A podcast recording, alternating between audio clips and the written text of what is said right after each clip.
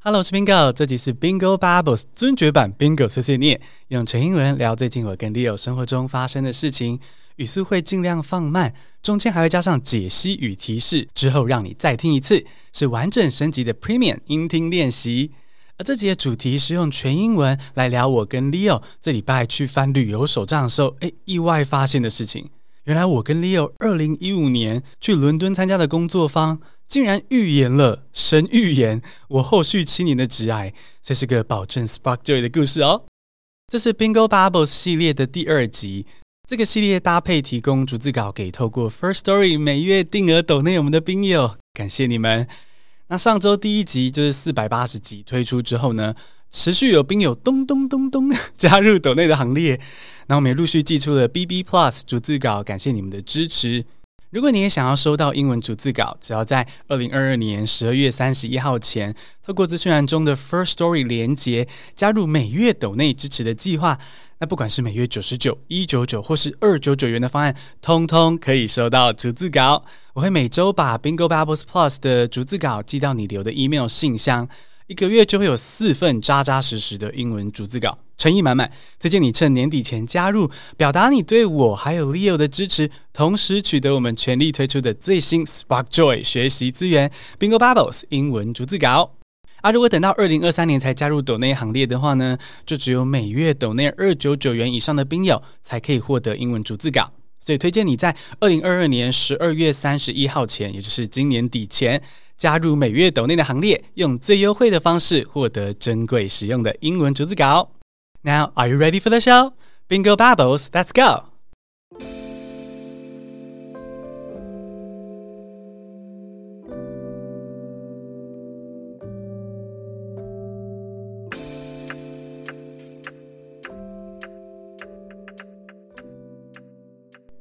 Leo and I visited London in the summer of 2015. We were still studying translation and interpreting in grad school and really wanted to immerse ourselves in English. That's why we flew to London and spent a month traveling there. One of our goals was to talk to locals and get to know them, so we took part in an event called The Spark. The Spark was a one week event. It was held in a community center. There were free workshops, forums, films, and so much more for people to enjoy. We figured it was a great way to meet people in the local community, and it would be rewarding to learn new things and discuss stuff in English. So Leo and I signed up for a forum and a workshop in the Spark. It was an amazing afternoon getting to learn stuff and connect with people. But looking backward, seven years from then, I realized that it wasn't amazing. It was magical. There were a lot of signs about my future career. In other words, the spark predicted my future, but I wasn't aware of it. The first sign was the forum we attended.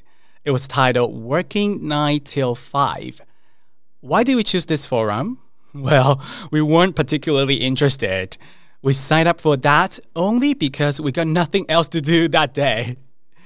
Actually, I was so naive that I used to paint a rosy picture of my future 9 to 5 work life. I even defended 9 to 5 jobs in the forum when I heard other participants criticize 9 to 5 jobs. Well, you know, what happened a couple of years later, right? I loathe 9 to 5 jobs. I can't stand it at all. I quit a high paying job to become a freelancer and then a podcaster now. That was the first sign. The second side was the workshop. It was about how to make your own podcast. I guess I don't need to explain how it predicted my career. But I do want to add that I had no interest in making my own podcast at that time. In other words, we didn't attend the workshop to start a podcast show. It was just a chance for us to get to know the locals. But hey, now I'm here making podcast week after week, learning and having fun with you guys. What a beautiful coincidence, right? And here comes the final sign the spark. I mean, the name of the event. It has the word spark in it, just like the Spark Joy method I developed for you. When I was developing the Spark Joy method, I had long forgotten this event we went to in London years ago. So you can imagine how surprised I was when I saw in our travel journal that this event was called the Spark. Steve Jobs was right. You can only connect the dots looking backwards. Leaving the well paid 9 to 5 job, starting my own podcast show, and sharing the Spark Joy method. These are all the sparks of my life, and all the signs were right before my eyes back in 2015 in this small community event, The Spark. I guess life is just that absurd and beautiful. If you have a travel journal or diary, dive into them right now. Maybe you will connect the dots and be amazed by yourself too. Hello，朋友，刚刚听的还开心吗？现在要来用中文提示加解析小小摘要故事的重点，同时学一些里面的单字，之后再听一次，应该就可以抓到更多的细节。你会发现说，哦，你也是可以听懂全英文的，而且非常 spark joy。 好，先用中文摘要刚刚这段故事。这段英文故事中，我分享的是跟 Leo 一起去伦敦参加活动的经验啊，那是二零一五年的事情喽，很久以前。我们趁翻译所暑假期间去英国，想说可以沉浸在这个英文环境中学习。为了跟当地人互动交流，我还特别去报名参加了一个社区中心办的活动，叫做 The Spark。好，那我跟 Leo 一起去，大致可以理解成热情或是火花的概念哦。这个 Spark。我们参加了 The Spark 里面的一个论坛跟一个工作坊，跟当地人聊得很愉快哦，真的很有趣的体验，还好有去参加，顺利的用英文跟人交流啊，学新东西。但这个活动随着时间在走，这个回忆啊，就然后我就很久没有想起来了，然后学业、工作、制作 Podcast 什么的，就忘记这件事了。结果最近我跟 Leo 翻旅游手账本本，翻到的 Spark 的记录部分的时候，我才吓到说，哎。当时为了练英文、交朋友而参加的活动，竟然神预言我未来七年的职涯走向。首先我当时参加的论坛讨论的主题就是朝九晚五上班形式的优缺点。我当时还是学生，其实对工作形态没什么想法了，甚至还在论坛上大言不惭说朝九晚五只要不加班，我一定会很喜欢。结果。没错，非常的讽刺。我几年后主动的辞掉法律事务所的高薪工作，让我没事跑去伦敦讨论朝九晚五的坏处。结果几年后还真的就逃离了朝九晚五，这是第一个很有趣的预兆跟巧合。第二个是我们参加的工作坊，回想之后啊，我才发现那个工作坊的主题竟然是如何制作自己的 podcast。我你知道我那时候根本没有打算做自己的节目，诶，我那时候只是想要透过 workshop 用英文跟当地人一起学东西啊，就这样子而已哦。结果现在完完全全就是一个 podcaster，就非常的非常的巧。最后一个美丽的巧合是呢，诶，这个工作坊就叫做 The Spark。你看，这跟我推广的 Spark Joy 的 Spark 是同个字，相近的概念。所以这整件事之间的呼应跟巧合，我真的是眼睛一亮。那时候，Leo 一翻开，我看着我们的旅游手账，瞪大眼睛，惊讶呆住，好几秒的时间吧。回头看，其实真的很多的事情是会有预兆，或者是会彼此相连，我觉得蛮感动的。那如果你也有日记或是手账呢，可以找个时间去翻翻看，你也可能会发现说，哇，过去的经历真的会这样串联在一起，给你向前迈进的力量。这是中文摘要的部分。接下来认识几个原文中出现的预测或巧合相关的英文。What a coincidence! What a coincidence! 太巧了吧！Sign, sign 预兆、征兆的意思，也就是 something that shows something else might happen in the future. Predict the future, predict the future 预测未来的发展。Looking backward, looking backward 回顾过往。 Connect the dots. Connect the dots. 找出答案，看出意义。用英文去解释呢，就是 to understand something by piecing together hints or other bits of information。其他可能比较难懂的字有 spark。好，spark 这个字虽然大家常听我讲 spark joy，不过好像没有特别认真的教这个单字。spark 它名词的意思是兴趣或是热情。 那动词的是激起情绪，to cause something to start，所以 spark joy 就是激起快乐的情绪。再是 nine to five，nine to five 就是朝九晚五的，通常在形容这个朝九晚五的工作形态。local local 当地人，absurd absurd 荒谬的。好的，接下来我们要重听英文版的故事喽。如果你想要再复习一下刚这些单字的话呢，就倒转再听一次，没有问题。准备好的话，我们就来听第二次喽。Leo and I visited London in the summer of 2015. We were still studying translation and interpreting in grad school and really wanted to immerse ourselves in English. That's why we flew to London and spent a month traveling there.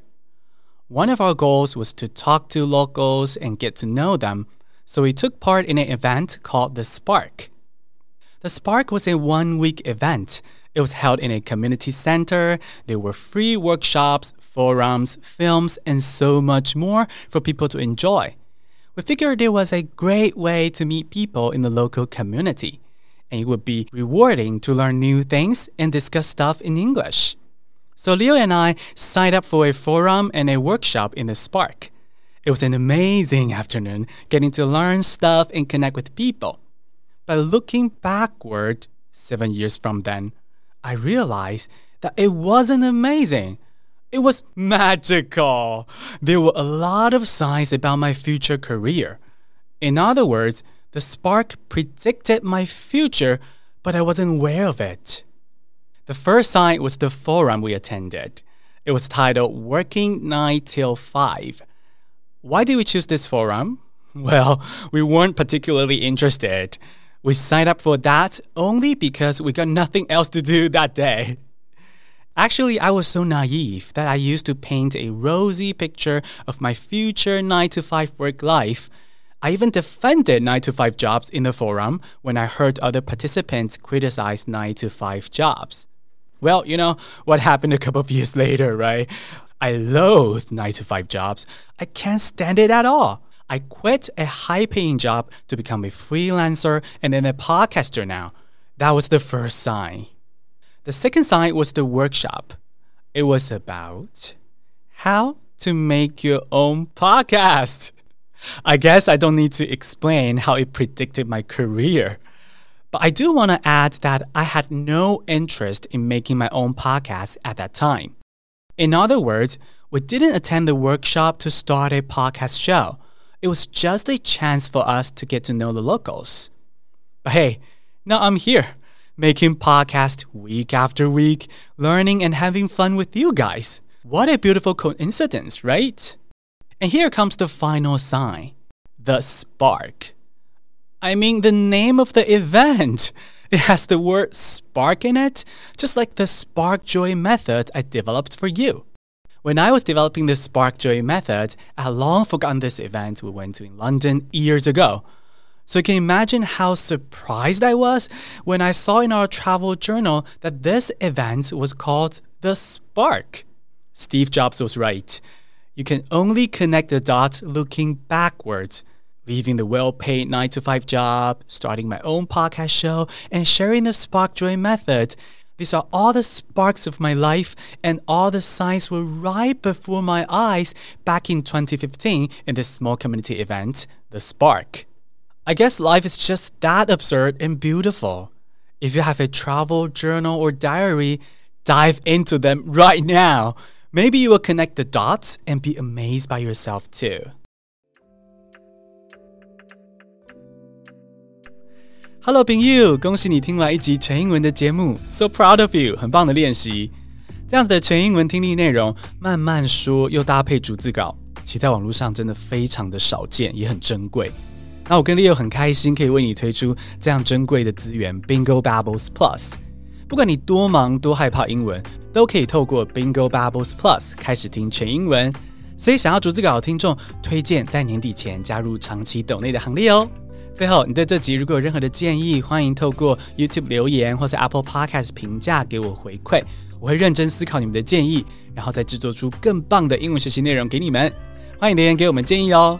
今天的尊爵版 Bingo 碎碎念 Bingo Bubbles Plus 就到这边，谢谢收听，我们下次通勤见，See you next Monday，We love you。